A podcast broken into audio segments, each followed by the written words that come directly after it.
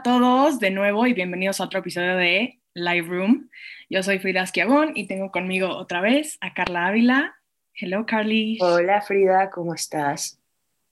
Muy bien, ¿y tú? Todo bien, ya te estás volviendo toda una profesional en esto de presentar el programa, ¿eh? Esperemos. Ese es el goal. Este, eh, para este episodio, aparte de que siempre me emociono para todos, pero este eh, es un gran, gran episodio con tres alumnos de REC que ahorita voy a mencionar. Tenemos con nosotros a Kate, a Paulina y a Eloy. Eh, muchísimas gracias por estar con nosotros. Estoy muy emocionada de platicar con ustedes un poquito sobre sus vidas, sobre REC, una pequeña plática súper chill con ustedes y espero que se la pasen muy bien con nosotras también. Muchas gracias. ¿Cómo están? Primero que nada. Muy bien, muchas gracias. ¿Qué tal? ¿Qué tal la vida en general? Está medio pesadón el semestre, ¿no? Ay, sí, ha estado bastante difícil, eh, pero pues ahí nos vamos arreglando con todas estas ondas tecnológicas nuevas que tenemos que aplicar en nuestra vida cotidiana sí tenemos esa ventaja. Sí, lo bueno es que últimamente ha habido como grandes avances en este eh, ámbito de la comunicación digital. Entonces, pues, hemos, no nos ha costado tanto trabajo, pero pues aún así es pesado y, y complicado poder llevar como toda esta continuidad en la carrera, pero pues ahí nos la hemos arreglado. Muchísima, toda adaptación.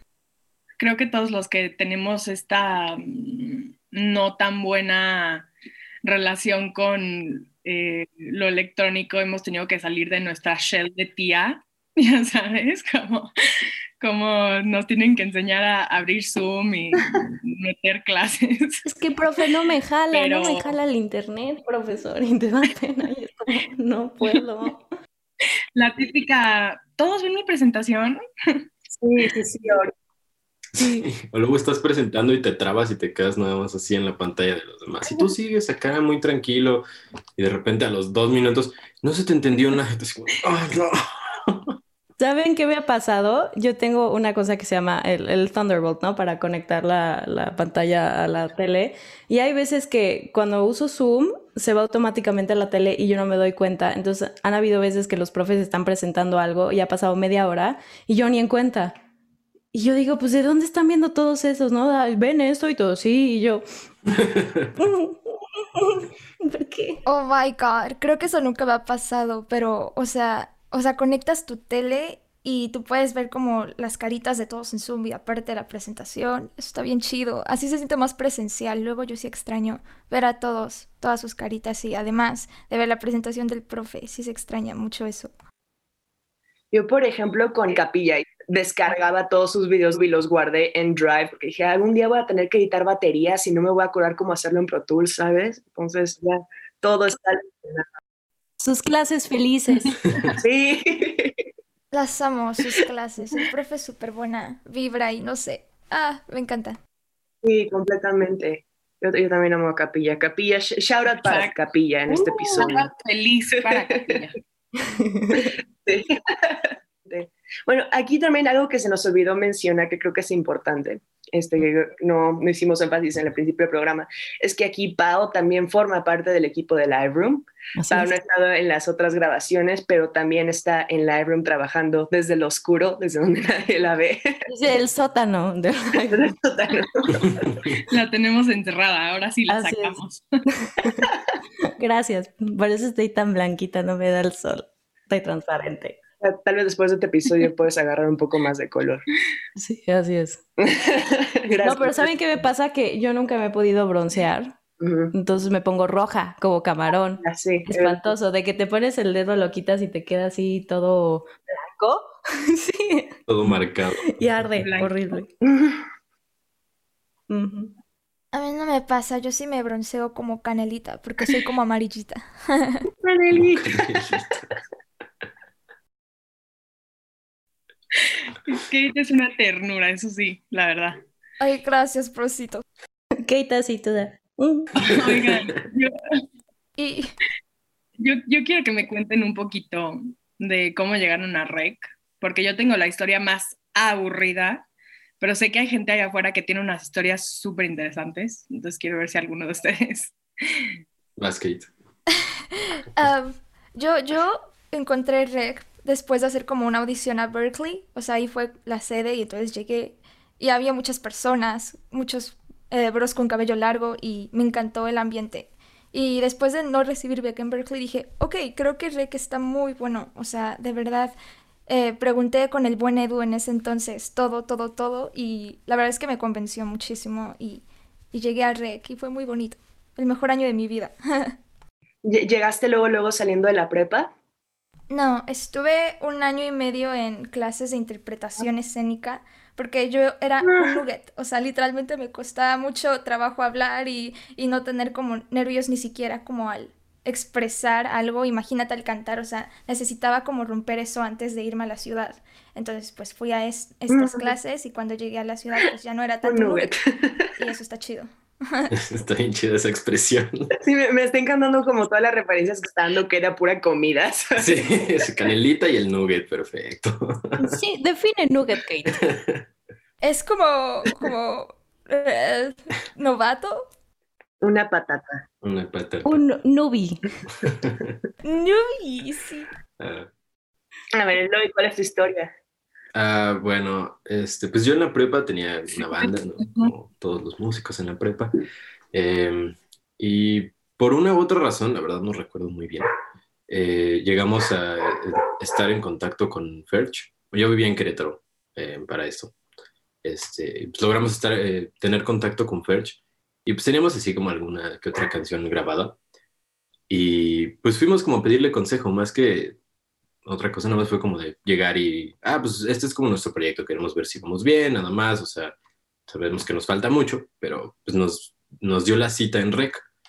Ah, pues entonces llegamos, iba yo con un amigo que ya se va a graduar este semestre, eh, se llama Andrés Baena, y pues ya eh, llegamos, eh, nos vimos con él, nos dio como una pequeña entrevista, y ahí fue como conocí REC, este, pero fue muy chistoso porque nosotros dos entramos así chicos de 16, 17 años, wow, ¿qué demonios es esto? Y nos dieron como un pequeño tour, y entramos al estudio, esto es como de, ¿qué está pasando? ¿Esto existe? ¿Qué demonios? Y, pues ya nos dio la entrevista este, Ferch, y él nos dijo como de, pues, si les interesa esto, pues deberían de venir a hacer una audición, no sé qué.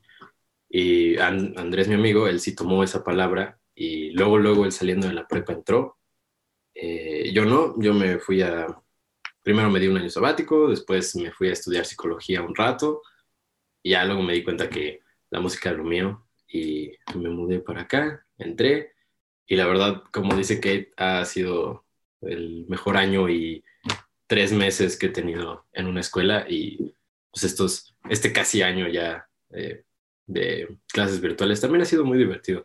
Pero sí, la, la comunidad REC es de las mejores comunidades en las que he estado. Maravilloso.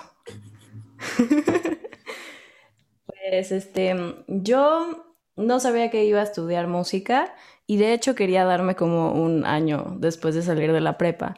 Pero mi mamá empezó a investigar más que yo. O sea, yo sabía que igual le quería estudiar música, pero todavía no sabía dónde, ni cómo, ni cuándo. Y pues mi mamá empezó a buscar ahí este, escuelas, encontramos la Academia de Artes de Florencia, pero como que no me latió tanto porque no estaba tan enfocado en la música, o sea, literal son varias artes, ¿no? Y este, y ya encontró Rec, hizo una cita y llegamos y me acuerdo que, para empezar, fue la primera vez que me subí al Metrobús. Entonces eso fue una gran experiencia. Luego mi mamá dijo, no inventes, o sea, Durango queda ahí en Rec, o sea, ya rapidísimo, no hay pierde. Y yo... Entonces me acuerdo de las primeras veces que, que me subí al metrobús y era como, a ver, de la parte del lado derecho voy para allá y del lado izquierdo voy de regreso. No me quería perder. Entonces ya llegamos y me acuerdo que estaba lloviendo, el día estaba espantoso, como que re que estaba cerrado, pero no, y no había nadie cuando llegamos. Entonces mi mamá dijo como de, pues tenemos cita. Y creo que no, había un policía y dijo como de, ¿ah, sí? No, pues déjame ver a quién busco. Oye, Edu, que vienen a una cita. y ya, pues como que más o menos nos enseñó la escuela. Igual como el hoyo, o sea, yo estaba de... O sea, wow, yo decía, esto es como Disneylandia, pero para los músicos. Y quedé súper choqueada y luego nos dijo, no, y que si son las 3 de la mañana, tú puedes seguir en rec. Y yo ya me vi a las 3 de la mañana produciendo. que ahorita es como el cursed para, o sea, nadie quiere que pase eso en, bajo ningún motivo.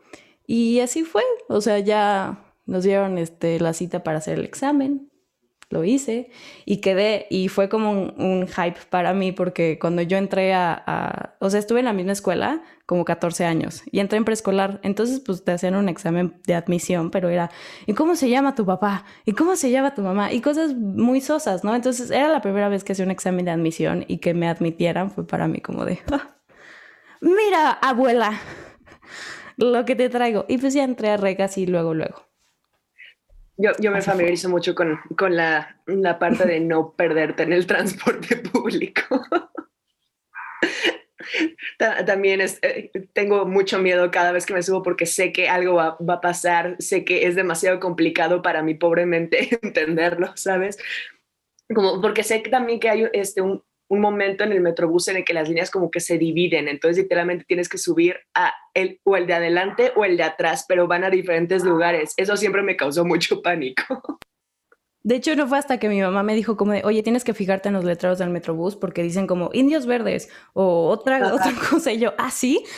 no, man, imagínate. No van todos al mismo lugar. Y yo estaría en, no me acuerdo dónde se, es como que la, la, estación más lejana, pero me da mucho miedo eso. Y luego siempre contaba las estaciones así como de, me faltan tres, me faltan dos.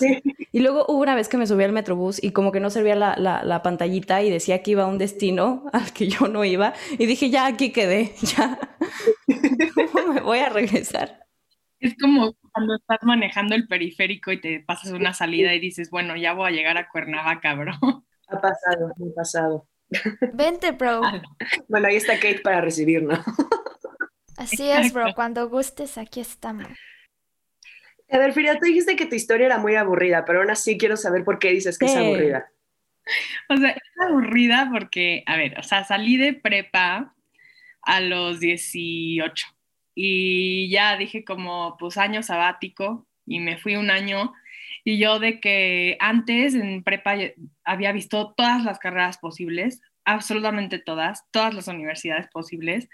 Y yo decía como, de verdad no me gusta nada, no, no quiero nada de esto, no me gustan las universidades.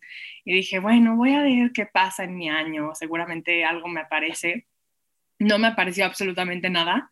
Regresé ese año sin saber nada, o sea, no sabía qué hacer de mi vida y yo dije como, híjole, pues ni modo. Y justo así como Pau, mi mamá empieza a investigar, porque pues yo no. Y me dice como, ya encontré, ya me dijeron de una universidad y este, vamos a ver qué tal. Y yo, eh, ¿pero de qué o qué? Me dijo, música, porque te gusta cantar. Y yo como, mm, yo no estaba tan segura que quería estudiar música, la verdad. Y como no por nada, solamente como que yo no, yo no sabía, lo único que hacía era cantar, o sea, yo no sabía ni dónde estaba un do en el pentagrama, yo no tenía idea qué era un pentagrama, o sea, nada. Y, y ya fui, de hecho, ni siquiera fui al tour porque, al, o sea, cuando nos enteramos de la universidad, ya, ya habían como terminado las este, las inscripciones en cuanto a pues, dar el tour con todos los de tu semestre y así. Entonces yo básicamente entré un día antes de entrar a, a clases de primer semestre en REC. Nadie me tenía en su lista. Era como, te lo prometo, no soy un invitado, sí estoy. Este, y mi primera clase fue con, con María, el entrenamiento auditivo a mi opinión, la peor primer clase que puedes tener es entrenamiento auditivo. A tough one, sí. Y si no sabes nada de música, es como ¡ah! Exacto. Y, y la verdad es... Es como la materia que te hace cuestionar el hecho de si vas a seguir ahí el siguiente semestre, sí, completa. Creo que toda la gente que he topado que, que neta lo duda es por entrenamiento auditivo y armonía. Y, no entiendo nada, yo no sé cantar, yo no opino. Imagínate tener esa tu primera clase del semestre entero y tu primer día. Yo dije como, lo bueno es que entré con un amigo, entonces como que no me sentía tan sola, pero él sí, o sea, había tomado clases desde, desde chiquito de música, entonces él sabía leer música y todo. Y pues la mayoría de mis compañeros también sabían, entonces a mí me veías en la clase de Mariela así, de... yo no sé si esto va a funcionar, yo ya llegué, creo que ese día llegué a mi casa a, llorar con mi mamá, a decirle como, creo que esto no va a funcionar, ya sabes, pero bueno, aquí estoy en octavo semestre. Mira, creo que si en tu experiencia universitaria no llegas por lo menos un día a llorar a tu casa a pensar que eres una porquería, es que no lo estás haciendo bien. Entonces, creo que todos hemos pasado por eso. Me acuerdo que creo que la última vez que lloré por precisamente como el sentimiento de no puedo hacer esto fue después del final de Efra, de composición 2. Yo me quedé de oyente, yo estaba en composición 1, me quedé de oyente para la composición 2 y regresé al departamento de Juan Pablo y me dijo, es que yo no voy a poder hacer esto. y Yo lloré ayer. No, no es cierto. Pero casi, casi. No, y sí, y, es muy contrastante Rec en ese aspecto, ahora que lo dicen. O sea, igual mi primer clase en Rec fue de armonía, igual como fría, o sea, a mí yo no sabía nada de música, ¿no? Y lo que aprendí a tocar el teclado puro pocho, como le llaman las patitas de pollo para tocar los acordes, así, ¿no? Y es muy contrastante porque tienes al lado a un compañero que lleva 14 años tocando la guitarra y tú estás así como de... Entonces como que sí te empiezas a, a abrumar, pero lo padre, y es algo que me gusta mucho Rec, es que todos nos echamos la mano. No, o sea, no hay alguien que te dé la espalda y diga, no, tonto. Sí, es muy bonito. Yo recuerdo mucho que en primer semestre, con el buen Eloy, todos llegábamos como a las 6.50 de la mañana o 6.40 de la mañana a estudiar entrenamiento auditivo. Y nos íbamos al lounge y los despertábamos a todos, porque cantábamos todos al unísono.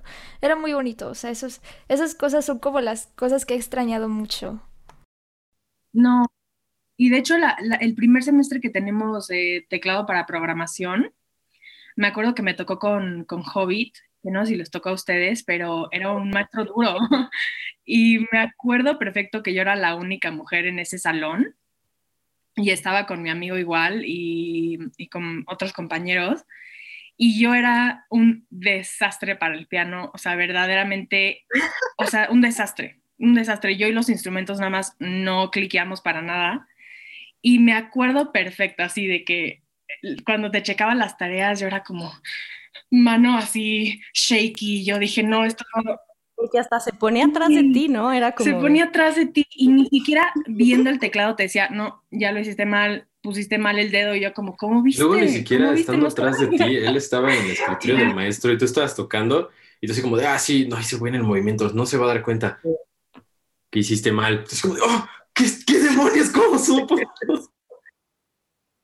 Después de tres veces te pasa al de enfrente, al teclado del maestro y nada más te tiene ahí media hora. Es espantoso porque hay veces que ni siquiera, bueno, yo tuve a Hobbit igual en teclado para la programación y en lab de piano, ¿no? Los tres. Y había veces que yo practicaba las cosas y las practicaba mal, o sea, no mal, solamente la digitación mal, pero pues ya te acostumbras. él decía como, no, no es esa, averigua cuál es. Y no era como de, ay, lo de tarea, ¿no? Ay, daste bolas, no, o sea, era averígualo en ese momento, corrígelo en ese momento, y la clase se para hasta que lo averigües. Entonces empiezas a entrar en pánico y es como de ya, por favor. Aparte, mi, mi último, o sea, el final de esa clase, todo el mundo, o sea, ahí todos sabían en mi clase que yo era muy mala, porque ya, llevas un semestre con alguien y dices como, pobre, no da una. Y este, me acuerdo que el final estudié como loca el día anterior, ¿no? Entonces mis manos llegaron así todas, este, hechas así horribles de haber tocado el piano todo el día. Y paso al examen y, nada más veo la cara de Hobbit como, ok, ya sabes, y yo como, mm".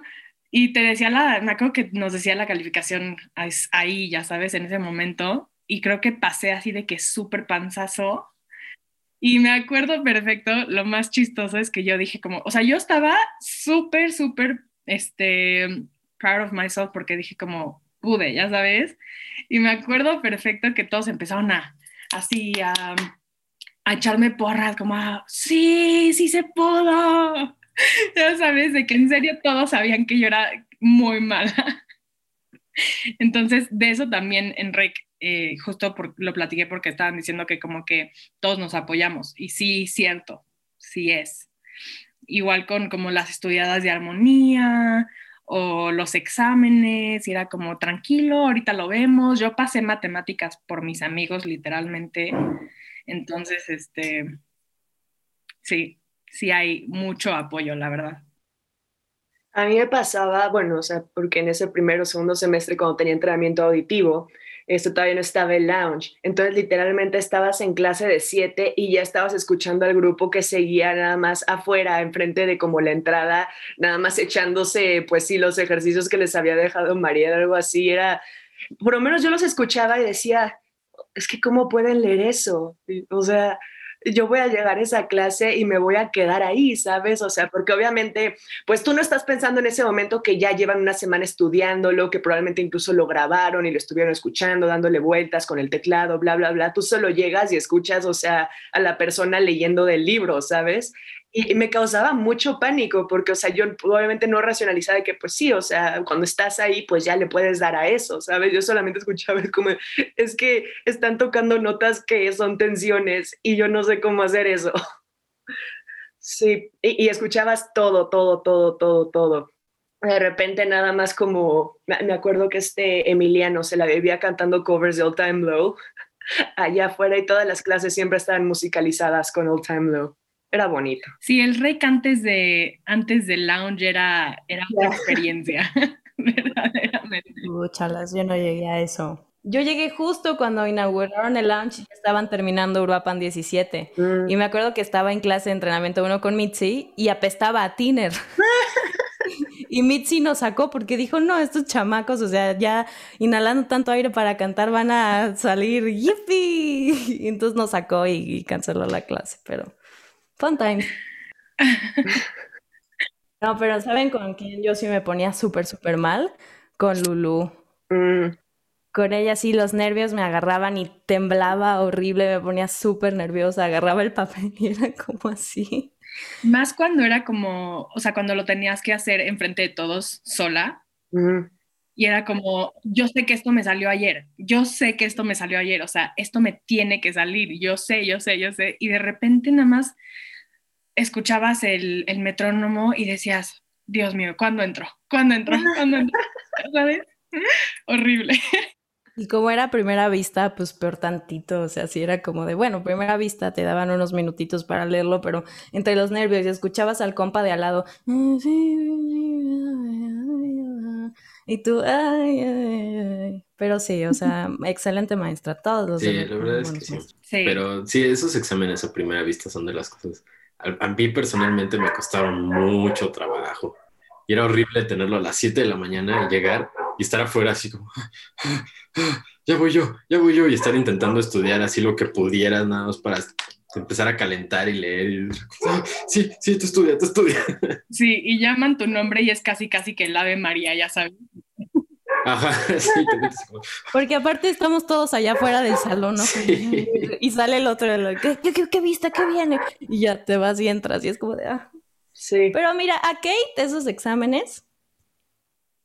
Pues no te creas, bro, de verdad sí me ponía súper nerviosa y además a Lulu solo la tuve un semestre y ese semestre sí avancé muchísimo, pero realmente siento que como fue en línea no fue la misma presión como si hubiera sido presencial. Entonces realmente tal vez no me puedo identificar mucho con esa presión de leer a primera vista. Ya, ya, sí. Eso sí. Sí, sí es diferente. Um, yo uh, estuve como procrastinando entrenamiento cuatro, como por cuatro semestres, en serio. No sabía O sea, le acabo de tener el semestre pasado y ya me voy a graduar, ¿sabes? Entonces, o sea, le, empujé lo más que pude. Estuve en el mejor grupo de entrenamiento 4 que pudo existir. Fue interesante. Fue muy interesante, definitivamente. Ocurrieron muchas cosas. Saben que justo para entrenamiento yo soy lo completo opuesto tuyo, Carla. Yo dije, prefiero hacerlo lo más así, seguidito, de que adiós, ya sabes porque yo creía, o sea, yo creo que como que si tienes el, conocimiento del semestre pasado, si te saltas unos cuantos semestres de esa misma clase, como que, por lo menos en mi opinión y como a mí me pasa, es que se me olvida todo. Sí, yo pensé que me iba a pasar lo mismo, de hecho, o sea, yo tenía como muchos nervios de entrenamiento 4 precisamente porque, o sea, yo no me he puesto a leer en dos años, porque ya ni siquiera me acuerdo de las figuras, o sea, obviamente te acuerdas, pero lo piensas así en ese momento, ¿sabes? y de hecho entré a la clase y me di cuenta de que se me facilitaba más que saliendo de entrenamiento 3. Y pues lo, lo, pensé y pues fue lógico. Llevo dos años trabajando en MIDI, llevo dos años arreglando, llevo dos años haciendo pues muchísimas cosas que aunque no sea ponerte a taca, taca, taca, ¿sabes? Es entrenamiento auditivo. Entonces el hecho de que simplemente estés trabajando con música te entra en el oído y llegué a, a clase de María y honestamente me sentía todavía más preparada después de esos como dos años sin nada de entrenamiento auditivo, entre comillas, claro, que saliendo de entrenamiento 3 siento que, o sea, como que no verlo como algo que tuve que estar estudiando constantemente como un método, como teoría, me ayudó mucho como a realmente absorberlo todo y, como volverlo más natural, ¿sabes? O sea, incluso algo que me costaba mucho trabajo era, por ejemplo, con los con, lo, con, las lecturas y con los dictados melódicos, era eh, o me concentro en la nota o me concentro en la figura, ¿sabes? Eso me costaba mucho trabajo. Y y ahorita ya nada más como que escucho la línea melódica y por puro tacataca, o sea, por pura separación de sílabas, ya sé qué figuras son, sin, sin siquiera tener que procesarlo, ya solamente por cómo se me queda la melodía en la cabeza. Entonces sí me di cuenta que, o sea, inevitablemente aprendes, inevitablemente aprendes solamente por el hecho de estar practicando sin saber que estás practicando, ¿sabes? Y eso me facilitó mucho la materia. Honestamente creo que lo hice mejor dejando que pasara ese tiempo de lo que lo habría hecho si lo hubiera tomado en cuarto semestre. Eso está súper interesante. Nunca lo pensé así, pero sí tienes razón. Es como más, este, ya no lo piensas como entrenamiento auditivo, sino más bien como... Yo creo que... solamente estoy tratando música y ya. Yo creo que eso es de lo más bonito y creo que no me dejarán mentir, como el darte cuenta de lo mucho que has avanzado ¿no? O sea, compararte en, tú de primer semestre o tú desde antes de entrar a REC hasta ahorita y darte cuenta que puedes hacer cosas que antes ni te imaginabas que podías hacer y que lo haces súper natural. O sea, es como de, ya puedo hacer esto, ¿no? Y ya no me cuesta trabajo. Entonces eso, eso sí me encanta, ¿no? Y decir como de, si ahorita puedo hacer estas cosas, ¿qué voy a hacer cuando termine la carrera? O en 10 años. Entonces es padrísimo, la neta.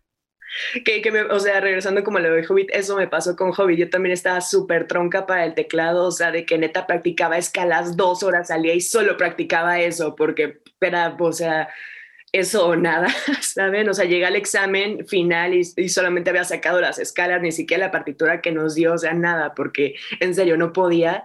Y ahorita nada más como que agarro el teclado y pues sí, de repente tengo que pensar las notas, tengo que ver de dónde vengo, bla, bla, bla, pero es como de, oh my god, puedo mover mis dedos. Mi primer tarea de Hobbit, de hecho, en teclado para la programación digital fue tocar la escala de do a dos manos. No les miento, lloré porque mis manitas no se podían este, coordinar y yo tenía un tecladito así chiquito Casio, así sí, peso en las teclas y todo el rollo. Entonces que les picas el botón y suena ¿no?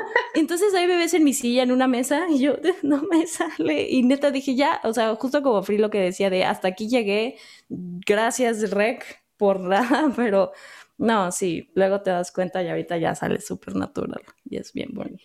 Eres una gran pianista, pero de verdad tus arreglos que subes a Instagram están increíbles. Me Gracias, bro.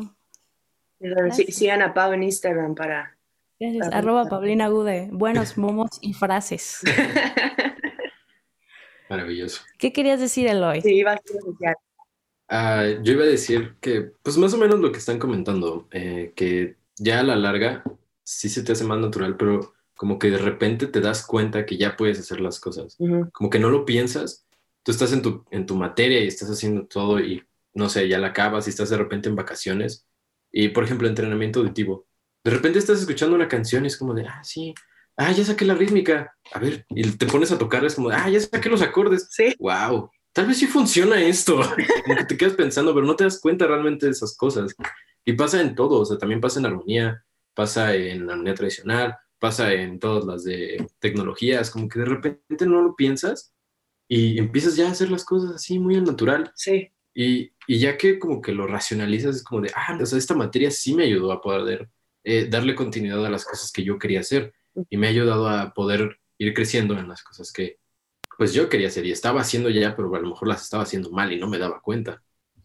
Sí, porque igual y justo en ese momento no sabes el por qué te están enseñando eso y se te hace súper extra, ¿no? De, ay, ya ve que me importa el sub 5, 7 del no sé qué. Y, luego tú solito ya los aplicas y es como de, ah, ya entendí. Tal vez dos años después, pero ya lo entendí. Entonces es, es bien cool, la verdad. Date, Kate.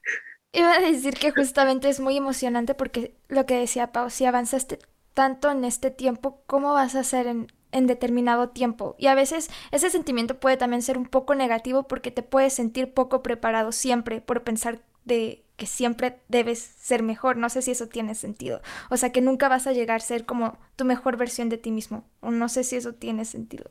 Pero, o sea, ese es como el, el lado negativo. El lado positivo es que siempre hay como, como espacio para mejorar. Y eso creo que en contrapunto 2 Fede lo dejó como súper en claro, o sea, creo que me encantó mucho esa clase porque su filosofía era de siempre hay espacio para mejorar. E incluso lo, lo demostraba en calificaciones y en comentarios. Y realmente creo que esa es como la mejor, la mejor filosofía que te puede dar Rec, en, o sea, cuando tú te sientas conforme, creo que eso es como súper bueno porque te sientes agradecido contigo mismo de todos los sacrificios que hiciste, pero también te da puerta para que sigas mejorando constantemente y constantemente.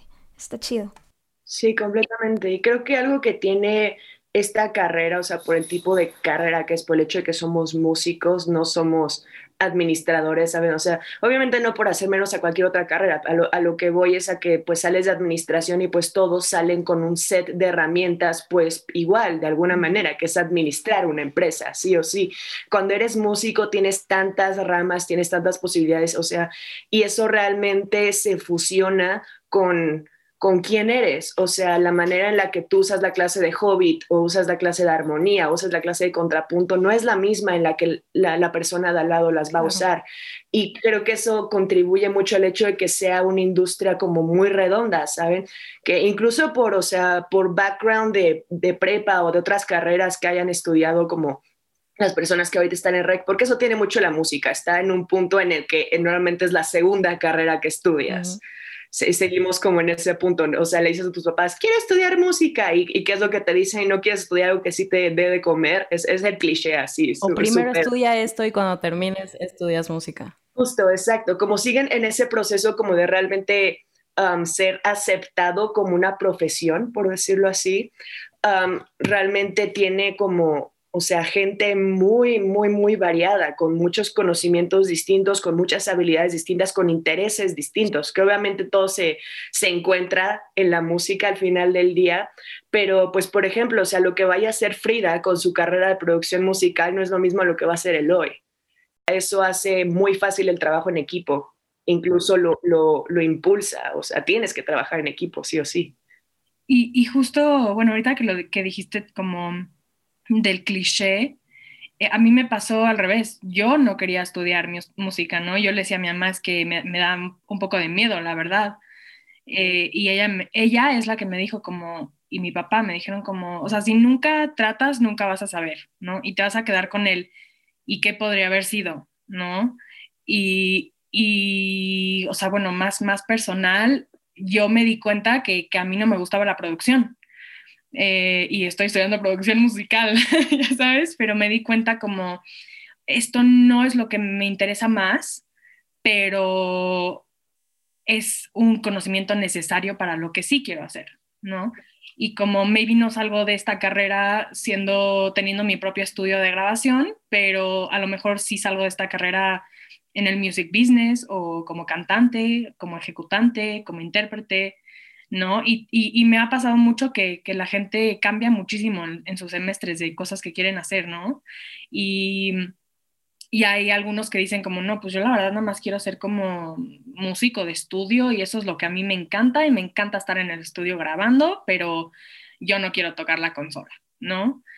Y, y eso es lo que me pasó a mí, como, híjole, yo, ¿sabes qué? Me gusta más lo administrativo, me gusta más el business, pero siempre me di cuenta que es necesario saber lo que aprendí desde el primer semestre, aunque mi carrera se llame producción. Además, algo, algo que dijiste que, que, es muy cierto es como basar mucho tus decisiones, más que en tus intereses o lo que te gusta, creo que es más importante basarlo en tus habilidades o lo que tú podrías aportarle a alguien o a cierto grupo de personas. Porque nuestros intereses al final van cambiando. Tal vez en primer semestre yo quería ser uh, ingeniero de mezcla, tal vez ahorita quiero ser arreglista y tal vez en cinco años quiero nada más ser intérprete. Entonces, mejor es más fácil, y no más fácil, sino más trascendental basarlo como en qué le puedes aportar de tantas habilidades que tienes a un, a un equipo de trabajo. Y eso es esa es una buena misión. Sí, lo importante yo creo, y creo que es en cualquier carrera también, pero lo importante es conocer tus fortalezas y tus debilidades, porque nadie va a ser bueno en todo y nadie va a ser malo en todo. Entonces, este, y, y, justamente también por eso es porque funciona el trabajo en equipo, porque yo sé que a lo mejor yo con acordes no soy tan buena, pero Carla es buenísima con acordes. Entonces, dame unos acordes, yo te saco una melodía y hacemos una canción, ya sabes. Es que es padre, ¿no? Porque Rec, Rec, Rec tiene ese, ese, ese, es, esa cosa que te pone muchísimas materias que son diversas, ¿no? Y que son distintas.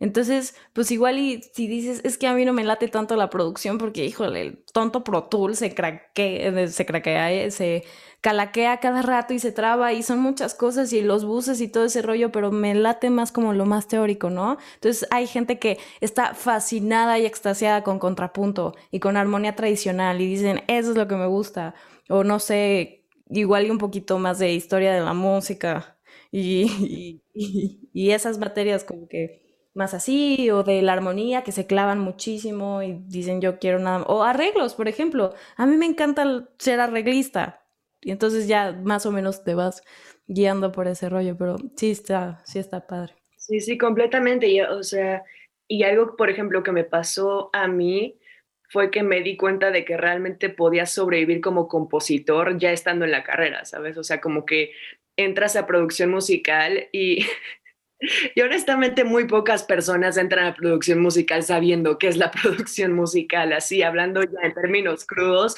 entras porque sí, voy a estudiar música. ¿Qué hace el productor? Ah, no, ni idea. No, no, no sé.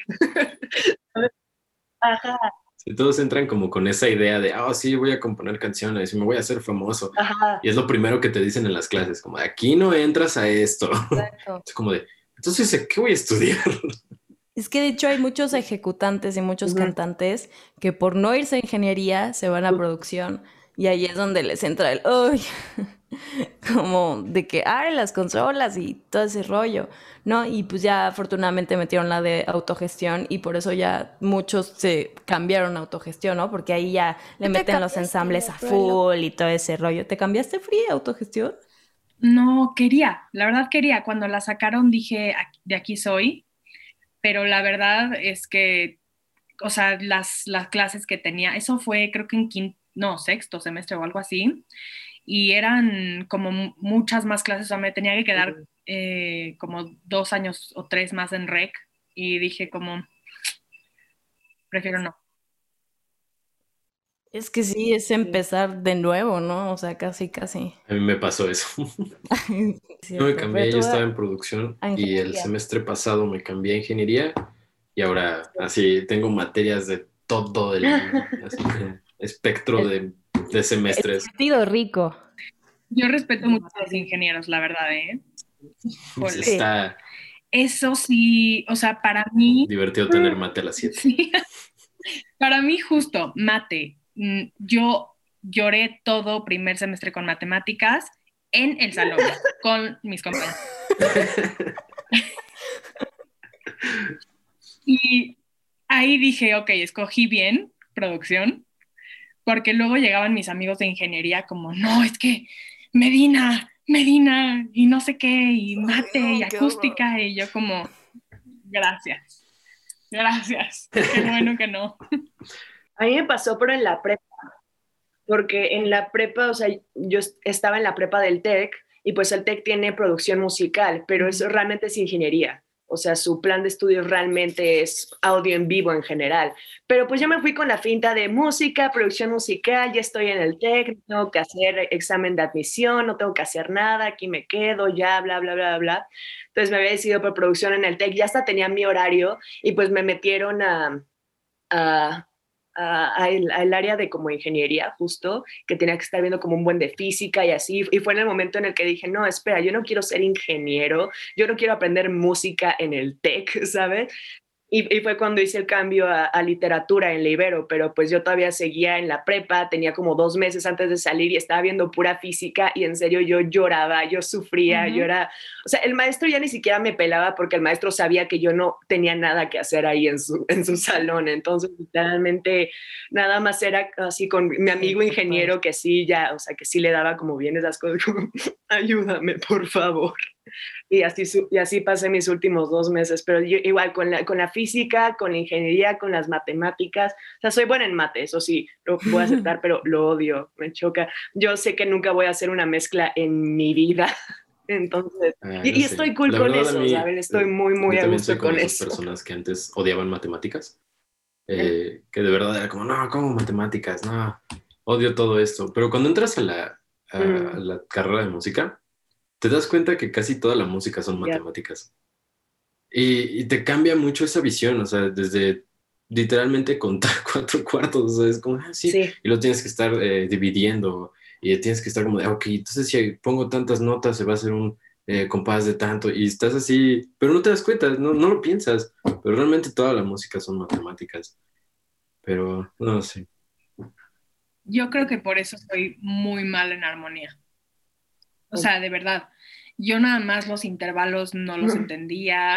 o sea, yo, no sé cómo pasé. Por dos. Sí.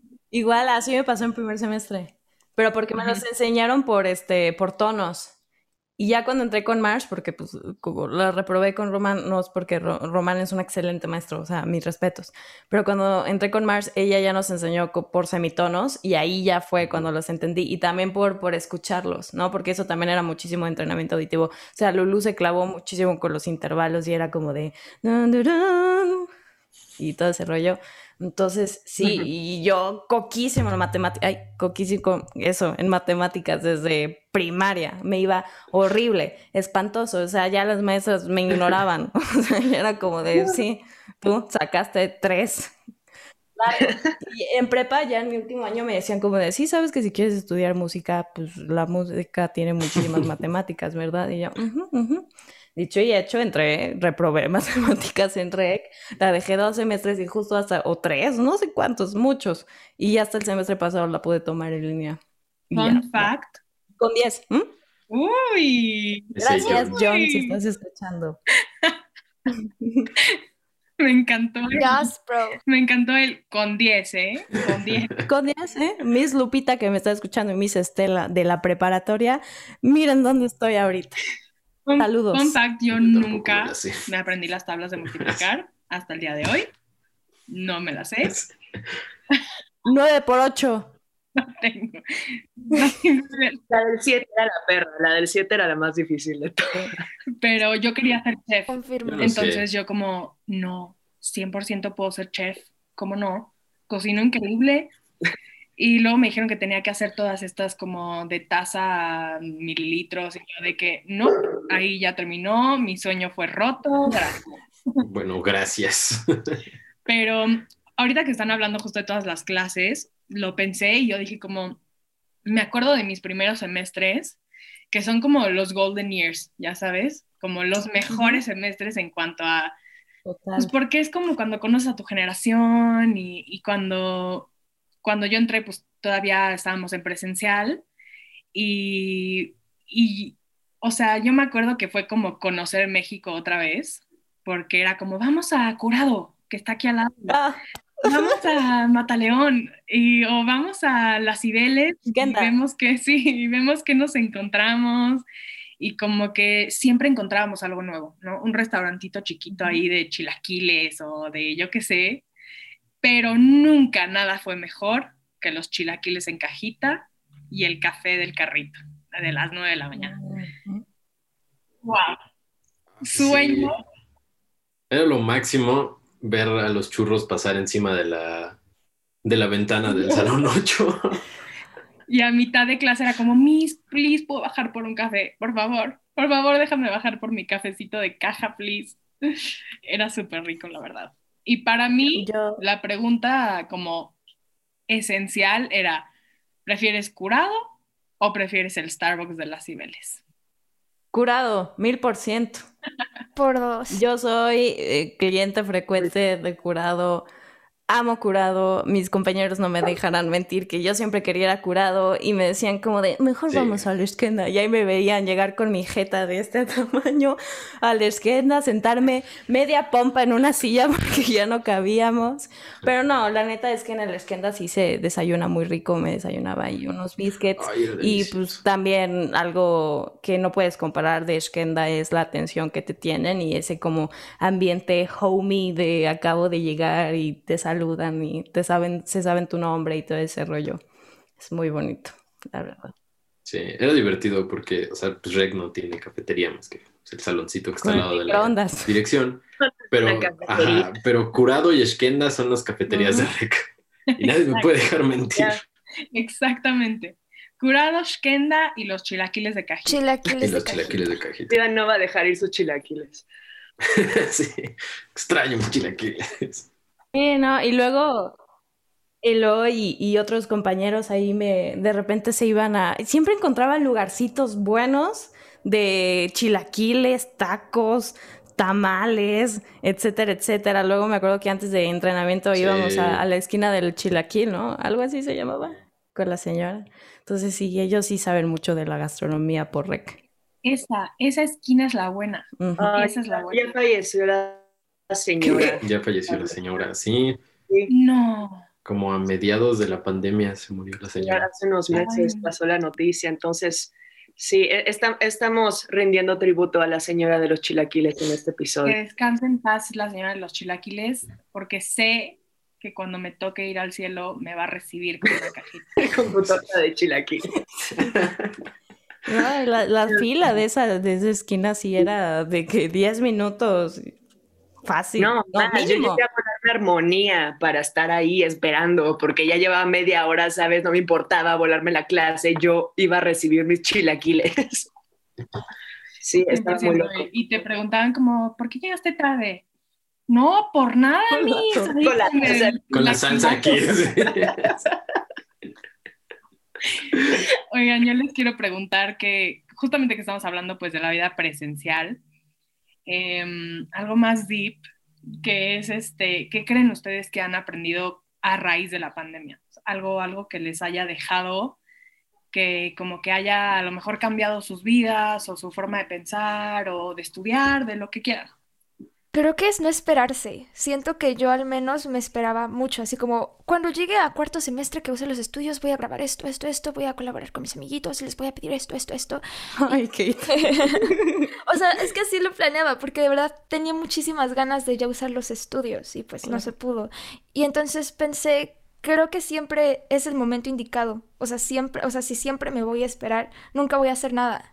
Y eso fue lo que cambió mi vida. Y entonces, por ejemplo, eh, una colaboración que quería hacer con mi amigo Gabo Sazón, que no hicimos en seis meses presenciales, le hicimos eh, al final del semestre que fue eh, pandemia. Entonces fue como, wow, y se dan como muchas colaboraciones que no se hubieran dado si hubiera sido presencial. Entonces creo que eso fue lo que aprendí, como a valorar lo que realmente está pasando ahorita y a no esperarme, porque nunca sabes qué va a pasar. Entonces mejor haz las cosas ahorita. Eso fue lo que yo aprendí.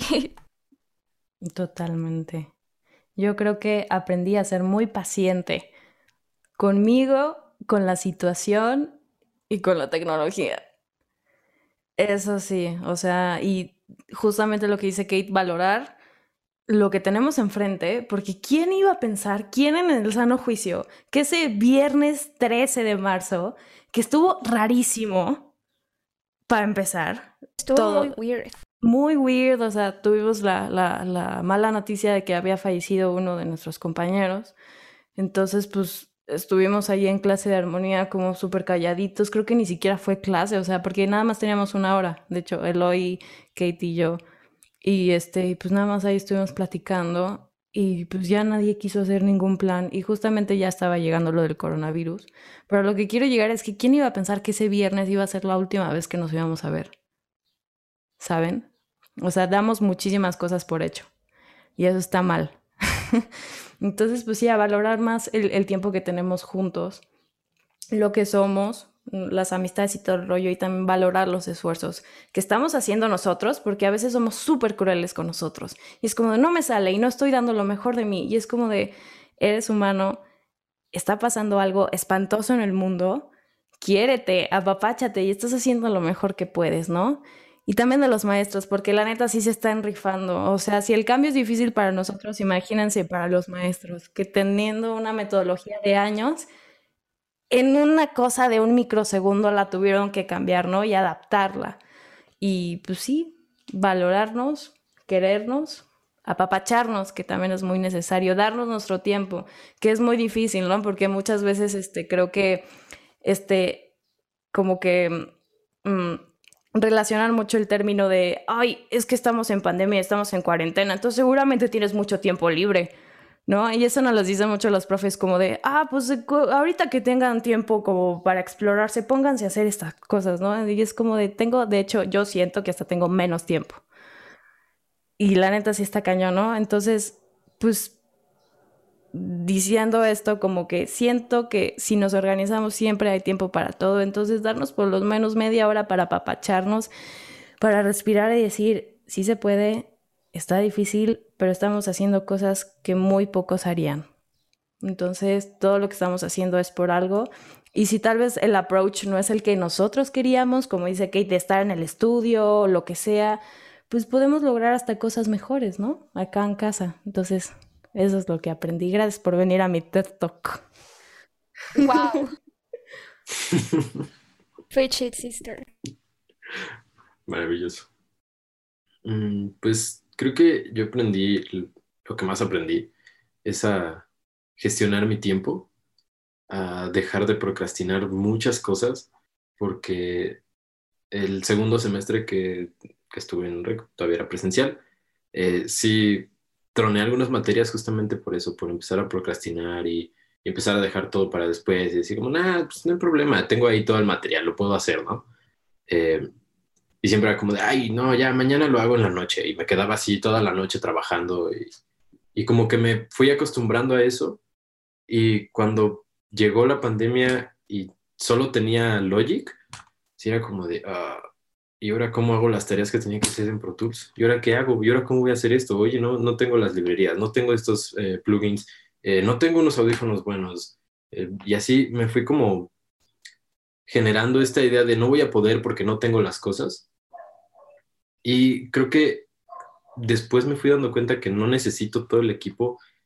Con que maneje bien mi tiempo y maneje bien las cosas que tengo, puedo llegar a hacer lo mismo y hasta mejor que con el equipo que había, que había antes y con el equipo que tenía acceso antes.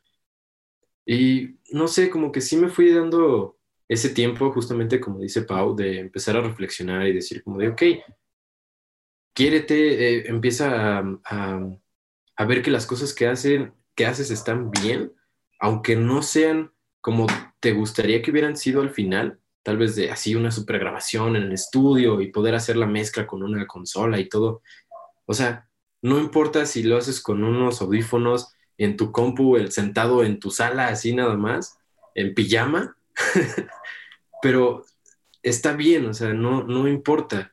Tú sigue haciendo las cosas, sigue eh, pues creciendo y mejorando mucho y seguir estudiando y pues seguir mejorando. Creo que eso fue lo que más aprendí. De hecho, me encanta que hablas de, del equipo, porque cuando justo entramos a, cuarentena, yo no tenía absolutamente nada más que pues mi computadora.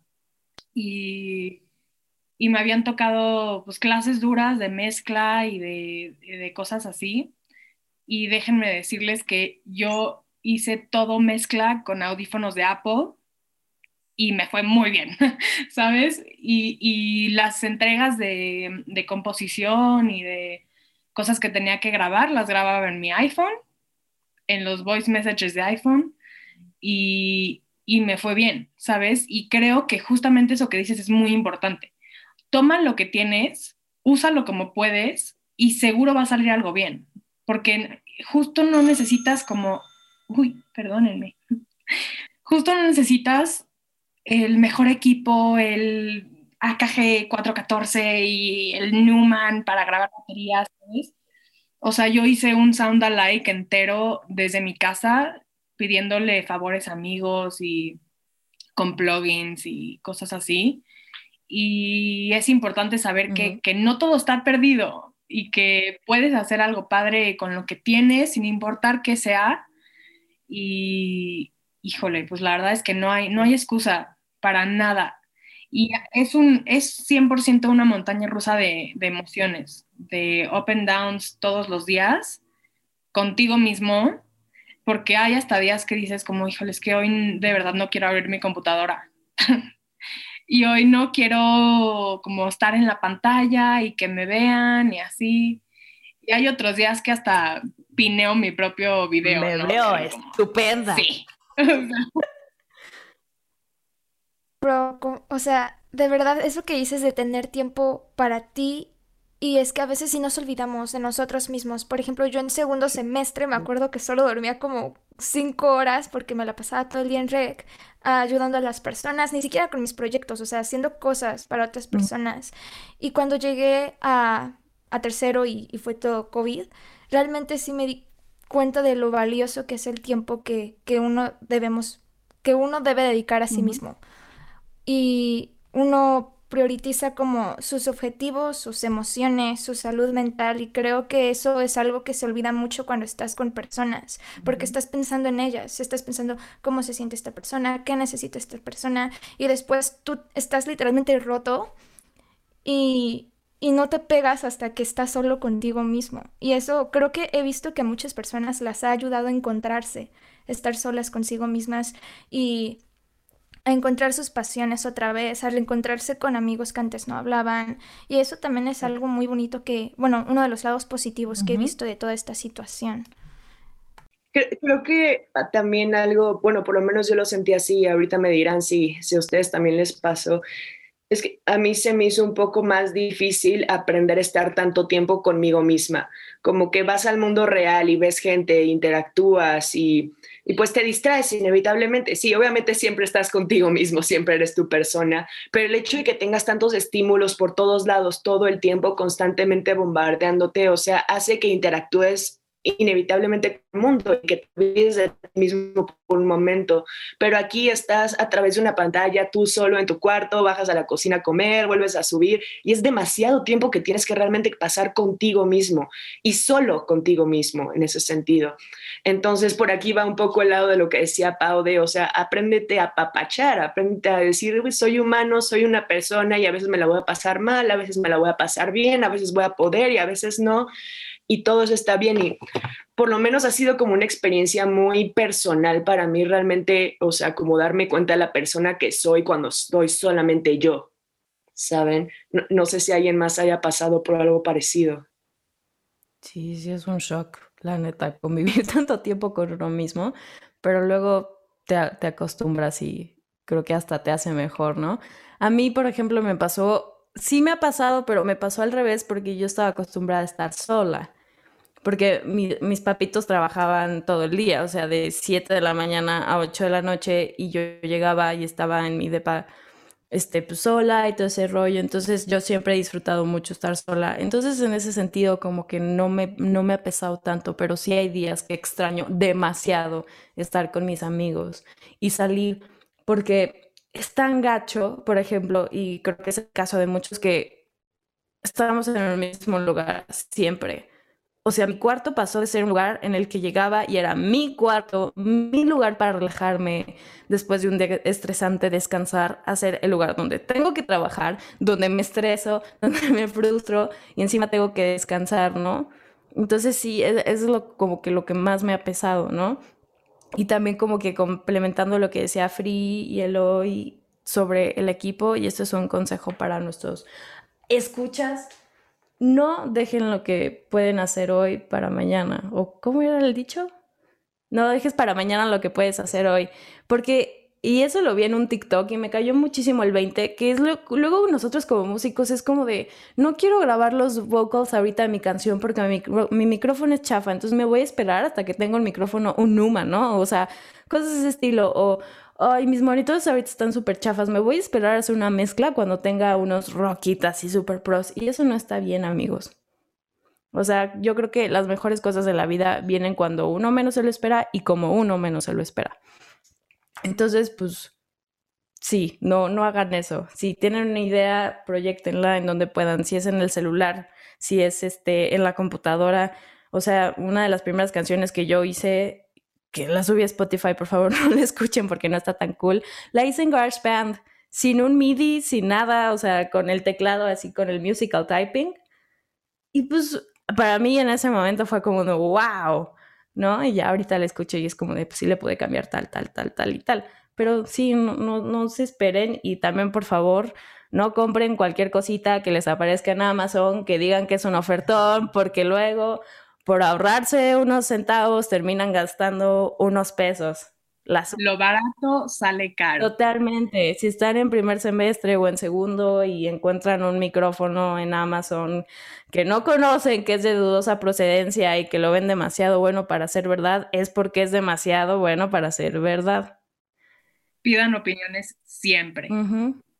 Si se puede, a maestros, pero a mí me han dado opiniones increíbles, gente de semestres de arriba de mí y eso ayuda muchísimo, muchísimo. Y vean reviews y comentarios y de verdad chequen.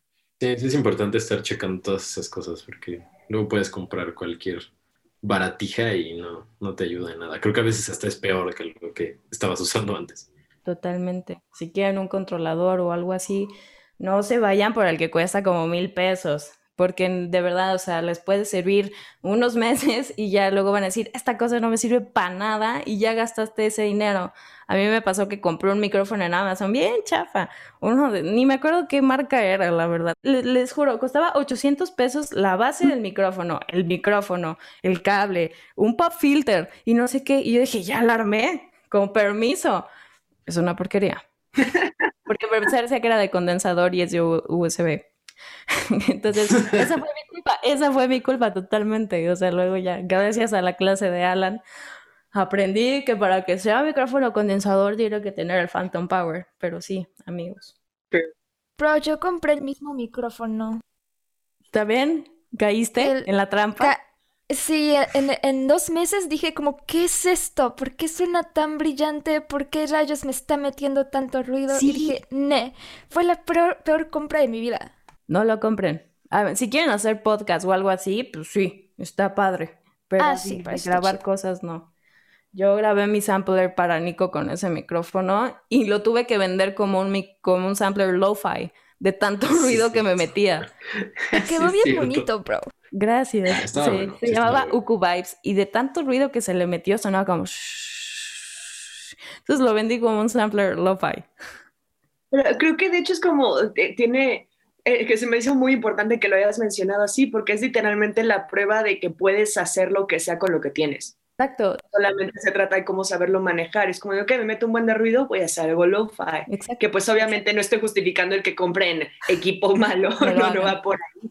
Pero creo que regresamos mucho al punto que empezabas, o sea, no dejes el hecho de no tener algo que, o sea, que te detenga. A mí me pasaba con los instrumentos, por ejemplo, siempre era como de, alguien me puede grabar la guitarra o alguien me ayuda con esto o alguien puede hacer eso y ahorita es como de, no, pues agarra la guitarra y grábalo tú, ¿sabes?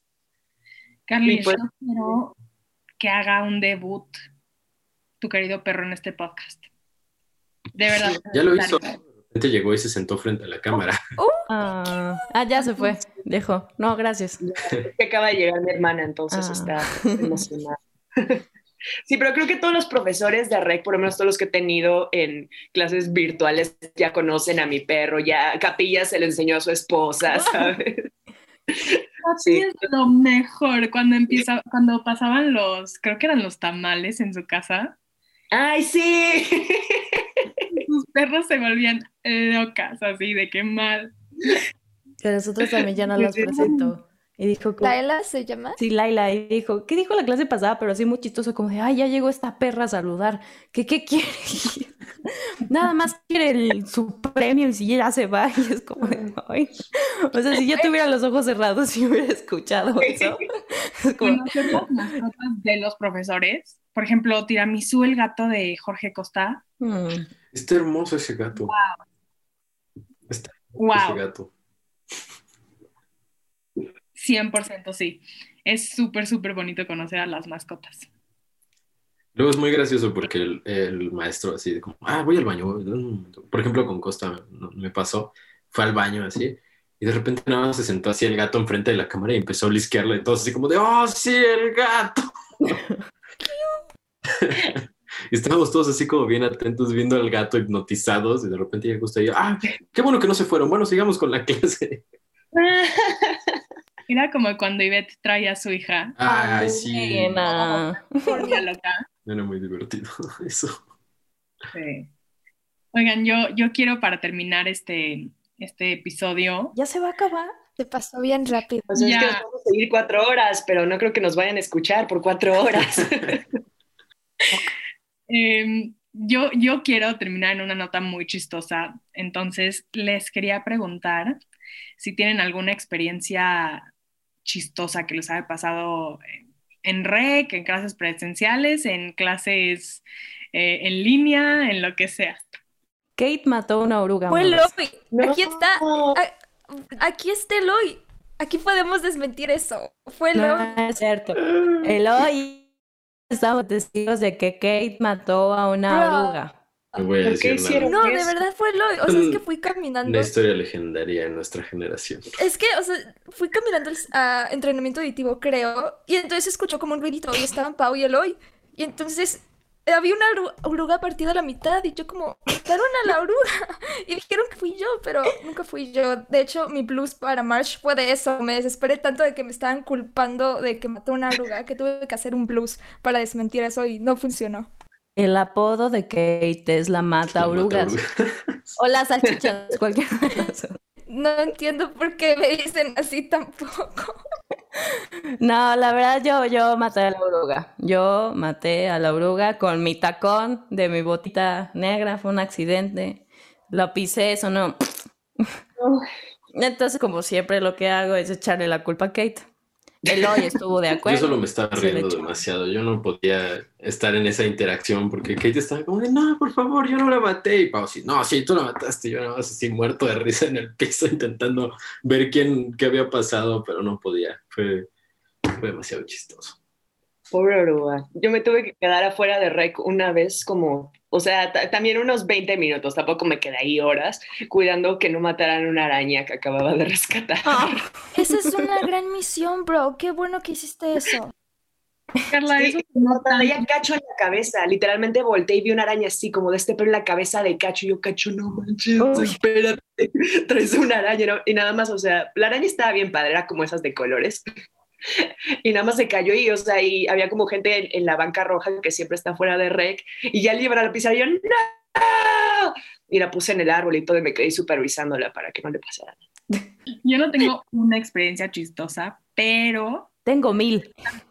Sí, es algo que me pasaba siempre en rec, porque cuando estaba en servicio becario en la biblioteca, había veces que ya estaba muy cansada. y entonces la verdad me tocaron varias veces que un profesor me tenía que despertar. Para pedirme un micro o algo así, yo como, perdón. Con un palo. Llegabas súper temprano, bro Frida. Me acuerdo que yo tenía servicio contigo un semestre y llegabas súper temprano. Y sí, ponías tu cobijita, digo, tu chamarrita y te dormías. Ya sé, terrible, perdón, no lo hagan. Yo estaba muy mal, pero no lo hagan. No, déjame decirte, como, o sea, como alguien que ha estado en tres universidades, es lo más normal. Es lo más normal de este mundo. Definitivamente es lo más normal. Y aparte, algunas veces, me acuerdo que ese semestre que pasaba eso, salías a las 10 de la noche a veces. Entonces, pues era como, está pesadísimo, sale a las 10, llega a las 7 y el transporte, no sé, o sea, sí, está como, sí, go girl, do your thing. Kate era mi rayo de luz en, la, en REC, la verdad. Yo también, bro. Mm. Espero que todavía nos podamos ver, o sea, presencialmente. Claro que sí, nunca me voy a desaparecer. Yo nomás llegaba a la biblioteca y Kate, hola, bro. Y yo, ay, bro. Gracias. Además, ese, ese hola, bro se escuchaba en toda la escuela. Sí. Tú entrabas y ella estaba en la biblioteca y le saludaba a alguien, es como, ah, sí, ahí está Kate. Sí. A mí lo que me encantaba es que Kate siempre estaba en la biblioteca dispuesto a ayudar a quien, quien sea. sea, sí. Siempre. Como, no, no, no jala la interfaz, no sé por qué, pero vamos a ver, yo te ayudo. En cambio yo, mm, híjole, no le sé la- las interfaces, déjame buscar. Luego Pablini. está Edu, Espera que regrese.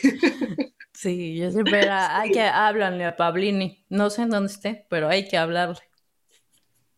Esa era Pero la frase más usada. O sea, la neta, ya aquí entre nos y no es por echarte flores, pero sí, eres un crack. De pies a cabeza. I agree. Bro, Y quien está escuchando que se entere, Kate es un crack. Si necesitan algo, Kate es la mejor opción. De todo. O sea, wow. Bro, Kate lo arregla. Muchas gracias, bros. De verdad, ustedes 01800 Kate. llamen ya. No, pero la verdad todos ustedes aquí, o sea, Kate, Pau, Eloy. Eloy no he tenido el gusto de conocerte también, pero Carla, yo sé que cuando entré a composición 1 era la salvavidas del salón. Verdaderamente era como, Carla, no sé si esto es eh, externo o interno, please ayúdame. Me acuerdo cañón de, un, o sea, porque estaba la, la clase de composición 2, o sea, que yo estaba pues ahí como practicante, ya no le estaba tomando ni nada, estaba ayudando a Efra, y luego, luego teníamos clase de herramientas creativas con Costa, y nada más me acuerdo, o sea, de que pasábamos de clase de Efra a la clase de Costa, y nada más era, Carla, esto, Carla, el otro, Carla, y neta era como yo pasándome por todo el salón ayudándoles con sus entregas a, a media explicación de Costa, ¿sabes? Costa así poniendo sus videos, como, sí, y es que esta sesión y bla, bla, bla, y yo nada más paseándome por todo el salón, viendo computadoras, sí, sí, está bien, no, a ver, aquí cámbiale, no, a ver, ¿por qué pusiste esto? Era muy divertido. Qué bonito. Eso, eso de, de que te ayuden y ayudar, eso es como, ah, muy éxtasis. Sí, completamente. Sobre todo también porque entiendes que pues no todas las materias son iguales para todo el mundo. A mí me, me fascina la composición, entonces como, sí, ¿qué necesitas? Te ayudo, o sea, yo jalo, te explico, no pasa nada, pero pues si me pusieras a hacer lo mismo para la materia de Medina, pues no doy una. Entonces por ese lado sí está súper cool porque, o sea, realmente todos están dispuestos a ayudar con lo que saben y están dispuestos también a pedir ayuda, que eso es a veces más difícil incluso. A mí me daba muchísima pena pedir ayuda para armonía. Y me acuerdo que una vez, de hecho, le pedí ayuda a Andrés Baena, que está en mi generación. Este, ent- entró en mi generación y le pedí ayudar con armonía y fue, me acuerdo, ese punto en el que me dice, o sea, no pasa nada si no sé, ¿sabes? O sea, puedo preguntarle, oye, ¿cómo se hacía esto? Y me va a responder y, y ya, no le va a importar el hecho de que yo no lo sepa. Y eso, eso es algo que está como súper claro en la comunidad eso no es algo que pasa en muchas carreras, Sí, lo cual está súper bonito. ya. A mí algo que me gustaba mucho en el Salón 10, en el de las computadoras, eh, siempre tú llegabas y pues, generalmente había otra persona.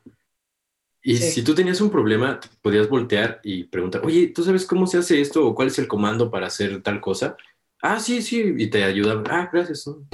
Y así, o sea, no, Sí. no, no dudaban como, no te veían feo, como de, "Ah, ¿cómo no sabes? ¿Qué te pasa?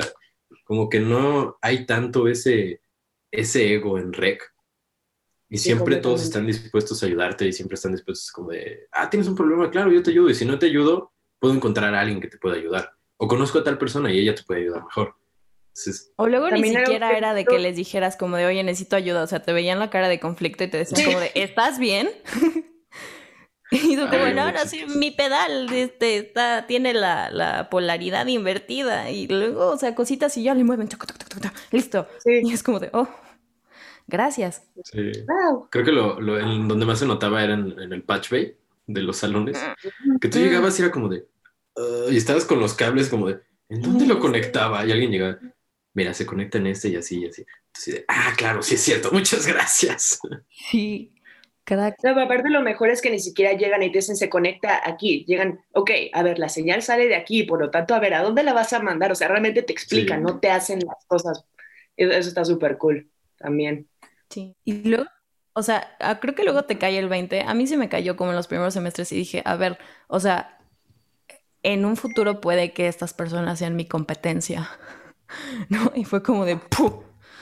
Pero luego Sí. dije, no, o sea, aquí todo el mundo se ayuda, ¿no? O sea, porque seas mi competencia no significa que, pues ahí, que te vaya bien, que Dios te bendiga y o sea, no, o sea, aquí todo el mundo se ayuda incondicionalmente y eso es padrísimo, aunque no te conozcan, aunque te conozcan, es súper es, cool. Y luego, aunque somos una escuela chiquita, o sea, me ha tocado que hay veces me topo con gente que nunca había visto en mi vida. Sí. ¿y él? ¿A poco va en REC? Pero sí, es, bonito. Algo que acabas de decir de lo de la competencia y, y eso, creo que eso también ayuda a que tú mejores, porque tú ayudas a esta persona a mejorar y ahora sabes que ella es mejor que tú. Es como de, ok, ahora tengo que yo también mejorar. Entonces, como siempre es como un ir y venir entre voy a ayudar a esta persona y luego esta persona me va a ayudar a mí para yo mejorar. Entonces, como que constantemente todos están ayudando a, a seguir incrementando su talento y sus conocimientos y todo. Pero está muy cool porque sabes que saliendo de REC va a haber mucha gente preparada y tú te tienes que seguir preparando y tienes que seguir trabajando para tú seguir siendo mejor porque conoces a la competencia y eres sus amigos y eso es lo más chido, porque sabes cómo trabajan y sabes que, por ejemplo, si, no sé, yo un día no, me llega un trabajo de composición y yo no soy bueno eh, componiendo, le puedo decir a otra persona. Es como de, ah, pues sí, yo conozco a alguien más, ¿no? Y es justamente, creo que algo muy importante que te quita REC es esa parte de, de, no, no, pedir ayuda. Y creo que es de las cosas más bonitas que me he encontrado en esta escuela. Además es competencia de la sana. O sea, no es como de, ay, no me superó, ahora yo tengo que hacerlo 40 veces mejor. O sea, es, es competencia sana y lo más bonito es que celebramos nuestras victorias y nuestros logros. O sea, si yo tenía un compañero que, híjole, le costaba muchísimo trabajo, no sé, tocar una progresión de acordes o armonía o lo que sea, y le expliqué, ella le sabe y ahora hasta le sabe más que yo, es como de padrísimo. o sea, qué padre, súper bien por ti, yo estoy muy orgulloso de ti, ¿no? Y eso es, es padrísimo. Sí, incluso la competencia como directa, entre comillas, ni siquiera es competencia, porque, o sea, por ejemplo, lo que decía Eloy, pues chance yo soy productor, pero me jalo en compositor. En ese caso, pues estoy trabajando en equipo, ¿no? Pero si soy productor y estoy trabajando en algo, no voy a ver al productor de al lado como de competencia, como de que, ah, es que él lo podrá hacer mejor. Incluso es como de, oye, estoy trabajando en esto, ¿qué opinas? O sea, es como súper sano, súper orgánico, todo súper bonito y en armonía siempre. O sea, no ves al de al lado como una amenaza. Claro. Y eso está súper cool. el, episodio se llama Plática Amena porque pues eso es lo que hemos estado teniendo. Claro. Pero creo que estamos llegando al final de, de esta recta, por lo menos. ¿Hay algún comentario que quieran hacer, algo que quieran compartir con la gente que nos ha escuchado hasta este momento so far? algo que les haya faltado compartir, no sé. Yo quiero dar un consejo gastronómico. Mm. Eh, hay unos tacos de guiso. Eh, son dos, son dos consejos. Hay unos tacos de guiso muy buenos por el metro Insurgentes, eh, que cuando vuelva a ser presencial la escuela, esos tacos me ayudaron a sobrevivir también siendo foráneo y son hermosos y cuestan 10 pesos. máximo. Mi, estómago no me permite hacer esas cosas. Esos no, a mí nunca me han caído mal. Y la verdad es que poca gente le han caído mal, entonces por eso los recomiendo bastante. Yo tengo otro comentario, igual como consejo. Amigos, profesores, personas que escuchen Live Room, échenle ganas. ya casi, ya estamos más cerca que, que antes para que se termine esto. Entonces, échenle muchísimas ganas. Si se puede, somos súper talentosos. Los límites nos los ponemos nosotros, entonces podemos llegar hasta donde queramos, la verdad. Y ya cuando lleguemos a presencial, pues tendremos el gusto de, de estar juntos, vernos las caras, que sepan, ah, yo conozco esa voz, yo la escuché, ah, es la de ella, de él, ¿no? Pero sí, échenle muchísimas ganas, si se puede, y pues disfruten, ¿no? Que al, final del día es música y si estamos acá es por algo, creo que a nadie nos, nos obligaron a estudiar música y aunque como dije en el principio, va a haber muchas cosas que ahorita no entendamos, ¿por qué no las están enseñando? En algún futuro vamos a entender el por qué. Apapáchense y pues apapachen a los suyos y aprecien todo, absolutamente todo, valórenlo. Gracias. También quería decirles más que nada a los chicos de primer ingreso que tal vez no, se, no sienten que es la carrera por la modalidad. Realmente no es. O sea, realmente si te sientes desanimado, te prometo que no es la carrera. O sea, está padrísima y solamente aguanta un poquito más y de verdad te vas a enamorar completamente. Y ya eso nada más complementando todo lo que dijeron. Yo nada más quiero agregar algo de, a lo de Kate. Eh, yo, de verdad, mis respetos a los que entraron ahorita. Eh, a, la carrera de manera virtual, porque es difícil y pudieron haberse esperado un poco, pero decidieron hacerlo y de verdad mis respetos a esas personas. 100%. Yo, yo creo que yo quiero dar un pequeño em, comentario de un general gracias a todos, a los alumnos, a los amigos, a los que todavía no conozco, y a todos los profesores y administrativos de REC. Es, es, un, es, es difícil eh, seguir eh, una, una, modalidad así y creo que se ha hecho con, con, muchísimas ganas y mucho gusto de parte de todos en realidad, porque es muy fácil no, no entrar al Zoom de la clase, pero todos lo han hecho y es muy fácil no dar la clase y todos los maestros lo han dado, entonces quiero dar un general gracias. Y también a ustedes por ser un gran, grandiosos invitados eh, y por platicarnos todas sus, sus historias, sus, sus, pequeños comentarios, sus tips, todo. Eh, les quiero dar gracias. Eh, fue increíble tenerlos en este episodio y ojalá pudieran regresar en, sí, algún supuesto. Muchas gracias. Gracias a ti, Bro, con mucho gusto. Sí, muchas gracias por invitarnos. Pues Kate, Pau, Eloy, Muchísimas gracias, los tendremos aquí en algún punto de nuevo. Y pues Frida, un gusto armar el programa contigo, como siempre. Te estás volviendo todo un crack en ese arte del podcast. Gracias a ti, Carla, por, por ti, por ti aprendo. Y pues también gracias a todos ustedes que nos escuchan desde sus casas, desde sus teléfonos, desde donde sea que estén. esperamos que toda la gente que está considerando estudiar música, estudiar producción, estudiar ingeniería, algo que tenga que ver, esto ha sido un poco ilustrativo. Si no quiere estudiar música, pero aún así les interesa, pues hacer cosas para ustedes, de repente componer, de repente hacer algo, pues también creo que hubo información en este programa que les va a servir. Y pues en general la información y las historias que nos compartieron nuestros tres invitados, como sobre todo como cómo sobrevivir a ti mismo de alguna manera. Recuerden, creo que, creo que lo que aplica para absolutamente todos es lo que dijo Pau, apapáchense siempre, siempre, siempre.